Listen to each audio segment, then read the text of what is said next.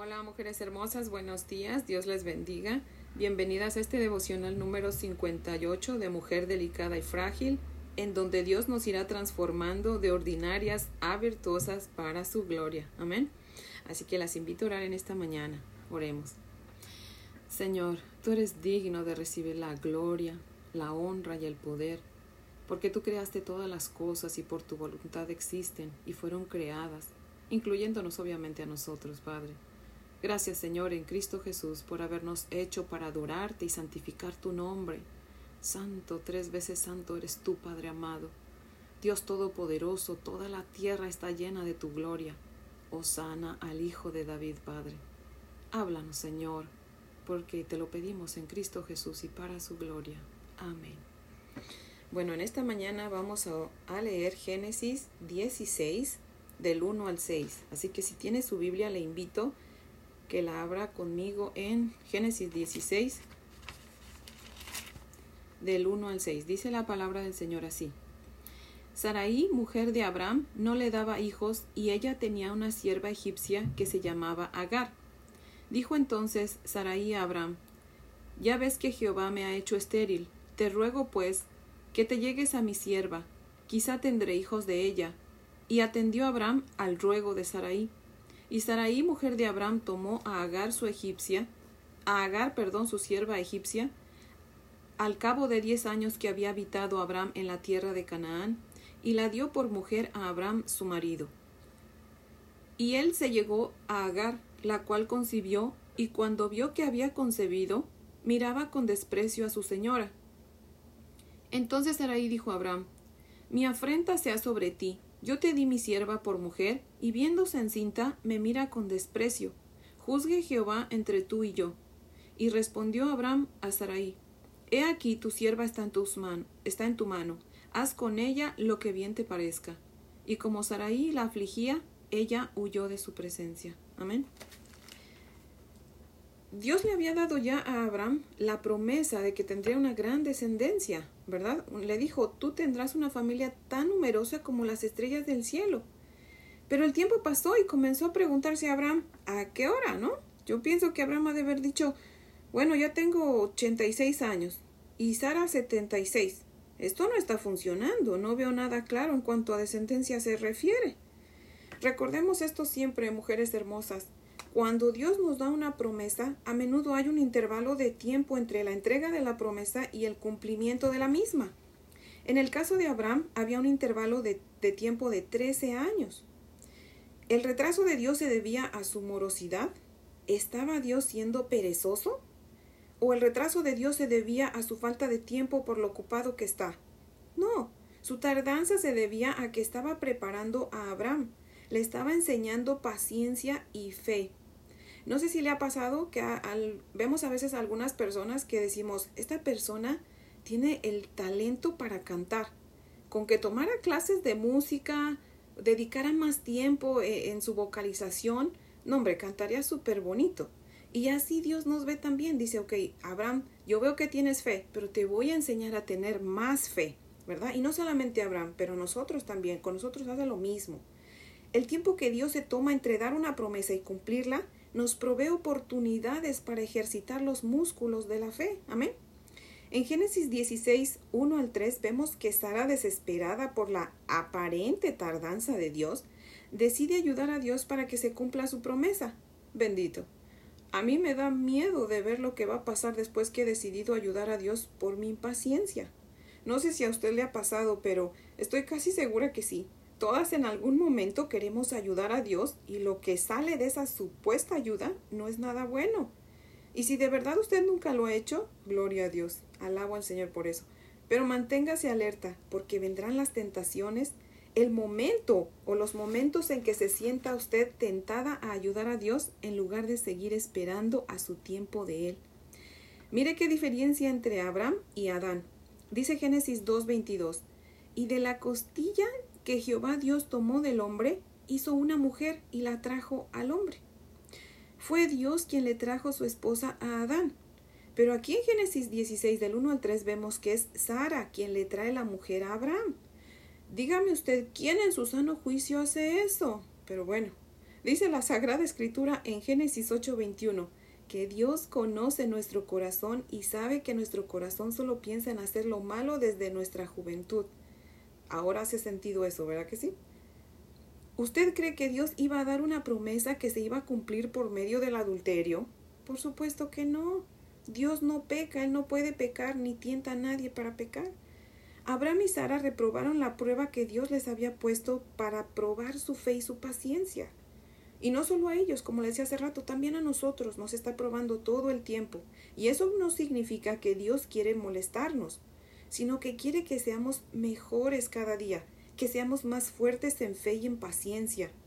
Así que estemos pendientes todo el tiempo de las oportunidades que Dios nos da para dar un buen testimonio que le dé honor y gloria a Él y que fortalezca la fe de nosotras. Amén. Pensemos cómo vamos a responder a ese jefe o a ese compañero de trabajo o a esa vecina que nos fastidian cuando nos los encontramos.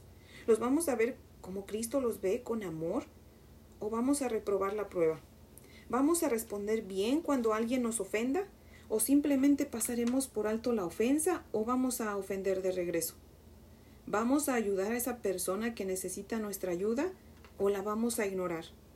Pongamos atención a todas las pruebas que Dios nos pone para, para obrar con bien y que muchas veces obramos con mal y pidámosle perdón por cada vez que no pasamos la prueba. ¿Ok? Volviendo a Abraham y a Sara, en este tiempo, según leí, era común en la cultura de Ur y de Babilonia que las mujeres que no podían tener hijos ofrecieran a sus doncellas a sus esposos y que los hijos producidos de esa relación pues venían a ser considerados hijos del matrimonio. Pero lo que a mí más me sorprende es cómo somos los humanos, ¿eh? Que a pesar de que la regamos, todavía tenemos el descaro de enojarnos. En el verso 5 vemos que Sara se enoja con Abraham y básicamente lo culpa de que Agar la vea con desprecio, cuando fue ella la de la terrible idea. No, si de veras que los humanos somos caso serio, ¿eh? Dios tenga misericordia de nosotros y nos ayude a ser mejores cada día, aunque tenga que disciplinarnos. Amén. Al tratar de darle una mano a Dios, tratando de ayudarlo, Abraham y Sara, sin, sin darse cuenta, dieron a luz a la tensión del Medio Oriente que aún existe hasta el día de hoy. Otra cosa importante que vemos aquí en Génesis es que Abraham, al igual que Adán, cede a la petición de su esposa. Al padre de la fe le falló la fe y pecó. ¿Sabe usted qué? El mundo está como está gracias a nosotras las mujeres. No en vano la Santa Escritura advierte a los hombres que tengan cuidado con nosotras las mujeres. Y si no me lo cree, lea usted toda la Biblia y tenga un lápiz y una libreta y vaya usted anotando las veces que Dios lo hace. Tal vez ya, ya la hice sentir un poco incómoda o ya está usted frunciendo el ceño, pero le voy a decir por qué nosotras somos las culpables de que el mundo esté boca abajo o patas para arriba, como decimos en México. Porque desde que el pecado entró al mundo, las mujeres siempre hemos querido dominar al hombre. Y si no me cree, revise su propia vida. ¿Qué hacemos cuando queremos salirnos con la nuestra? Ah, pues buscamos la forma de convencer al papá cuando estamos chicas, ¿verdad? Y vivimos en la casa con nuestros padres. Y la forma de convencer a nuestro esposo cuando ya estamos casadas. Y eso es lo que le enseñamos a nuestros hijos, aún sin palabras. Como madres tenemos el poder de influenciar tremendamente a nuestros hijos, ya sea para bien o para mal, y muchas veces, y no es que la mayoría, hacemos las dos cosas. Porque sí, influenciamos para bien en ellos, pero sin dejar de influenciar para mal. Les voy a dar un ejemplo. No sé si se ha dado usted cuenta que una suegra la mayoría de veces ve con buenos ojos que su hija domine al esposo. Pero ay de la nuera que domine a su hijo, ¿eh? porque entonces ahí sí se esponja la señora. Sin darse cuenta, esa suegra está siendo feminista y está yendo en contra de Dios y de su palabra. Debemos enseñarle a nuestros hijos varones a ser amorosos y acomedidos. Debemos también enseñarles a mandar y ayudar con amor. Y a nuestras hijas les debemos enseñar a respetar y a obedecer, porque amorosas ya somos, ¿eh? Lo que nos falta es aprender a obedecer y a respetar. Las que ya somos adultas y luchamos contra el pecado tratando de obedecer a Dios, sometiéndonos a nuestro esposo y obedeciéndolo, debemos rogar a Dios que nos ayude y tratemos de buscar una hermana en Cristo, obviamente temerosa de Dios, a quien podamos pedir un consejo. Acerquémonos a aquellas mujeres sabias, ancianas en la palabra de Dios, que dan buen testimonio. Hay que rodearnos de, de esas mujeres que de verdad quieren hacer la voluntad de Dios y alejémonos de aquellas amistades que lejos de ayudarnos nos instan a pecar con sus palabras o con su ejemplo. Todavía estamos a tiempo para volver atrás a la palabra de Dios. Si no lo hacemos y seguimos en nuestra necedad, la vamos a pasar muy mal, créame. Vamos a leer Romanos, le invito a que abra conmigo Romanos 1 del 21 al 24. Si tiene su Biblia, ábrala conmigo. Romanos 1, 21 al 24.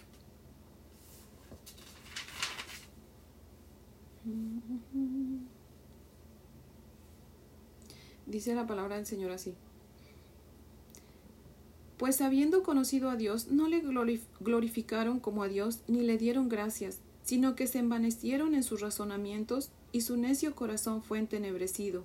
Profesando ser sabios, se hicieron necios, y cambiaron la gloria del Dios incorruptible en semejanza de imagen de hombre corruptible, de aves, de cuadrúpedos y de reptiles, por lo cual también Dios los entregó a la inmundicia en las concupiscencias de sus corazones, de modo que deshonraron entre sí sus propios cuerpos. En otras palabras, Dios nos está diciendo, conociéndome por medio de mi palabra, no me glorificas ni me agradeces obedeciéndome. Cambiaste mi gloria por tu voluntad. Por tanto, te voy a dejar que hagas lo que tú quieras para que mi ira santa venga sobre ti. Ahí mismo también en Romanos 2, 5 y 6 dice, pero por tu dureza y por tu corazón no arrepentido, atesoras para ti mismo ira para el día de la ira y de la revelación del justo juicio de Dios, el cual pagará a cada uno conforme a sus obras. Amén. Así que bueno, yo creo que mejor volvámonos a Dios, como nos lo manda él mismo en Segunda de Crónicas 7:14, donde dice, si se humillare mi pueblo, sobre el cual mi nombre es invocado, y oraren, y buscaren mi rostro, y se convirtieren de sus malos caminos, entonces yo oiré desde los cielos y perdonaré sus pecados y sanaré su tierra. Amén. Dice, si mi pueblo, o sea nosotros los que ya hemos consagrado nuestra vida a Dios por medio de Jesucristo, su único Hijo. Así que en esta mañana, mujer hermosa, como muchas veces lo hago, si tú aún no le has consagrado tu vida al Señor, este es el día de tu salvación. No dejes para mañana la oportunidad que Dios te brinda el día de hoy de arrepentirte, su bondad te guía al arrepentimiento, como dice Romanos 2.4, que es su bondad la que nos guía al arrepentimiento. Ni siquiera nos podemos arrepentir por nosotras mismas, porque somos malas desde nuestra juventud, dice su palabra. Entonces solamente la misericordia de Dios que te trajo hasta aquí a escuchar este podcast, yo te animo que no desaproveches, que no tires a la basura esta oportunidad que Dios te da. Vuélvete al Señor, ven a ser parte de su pueblo, parte de su remanente, porque en cualquier momento esta tierra va a ser quemada, Huye de la ira de Dios y ven a los brazos de Cristo, tírate en los brazos de Cristo. Él te está esperando para salvarte. Tú solamente tienes que creer, Él ya hizo todo el sacrificio. Solamente tienes que creer en su sacrificio, en que Dios le permitió, lo mandó a morir a esta tierra en una cruz tan cruenta para salvarnos y lo resucitó al tercer día y ahora está sentado a la diestra del Padre y con Él vamos a reinar por toda la eternidad. Así que solamente tienes que creer, ya no tienes que hacer sacrificios, es solamente por fe, por gracia. Es un regalo que no merecemos. Así que yo te animo en esta mañana que hoy sea el día de tu salvación. Amén. Dice primera de Pedro 2.9, 2.9, mas vosotros sois linaje escogido, real sacerdocio, nación santa, pueblo, pueblo adquirido por Dios para que anunciemos el Evangelio de Cristo. Dios te llama para venir a ser una hija de Dios, una reina con Él, para que un día reinemos con Él por toda la eternidad. Amén. Así que vuélvete al Señor, mujer. Yo te ruego que te vuelvas al Señor y voy a estar orando y como siempre por todas aquellas que escuchan el podcast y que aún no han conocido del Evangelio, porque de verdad no jueguen, no esperen más tiempo.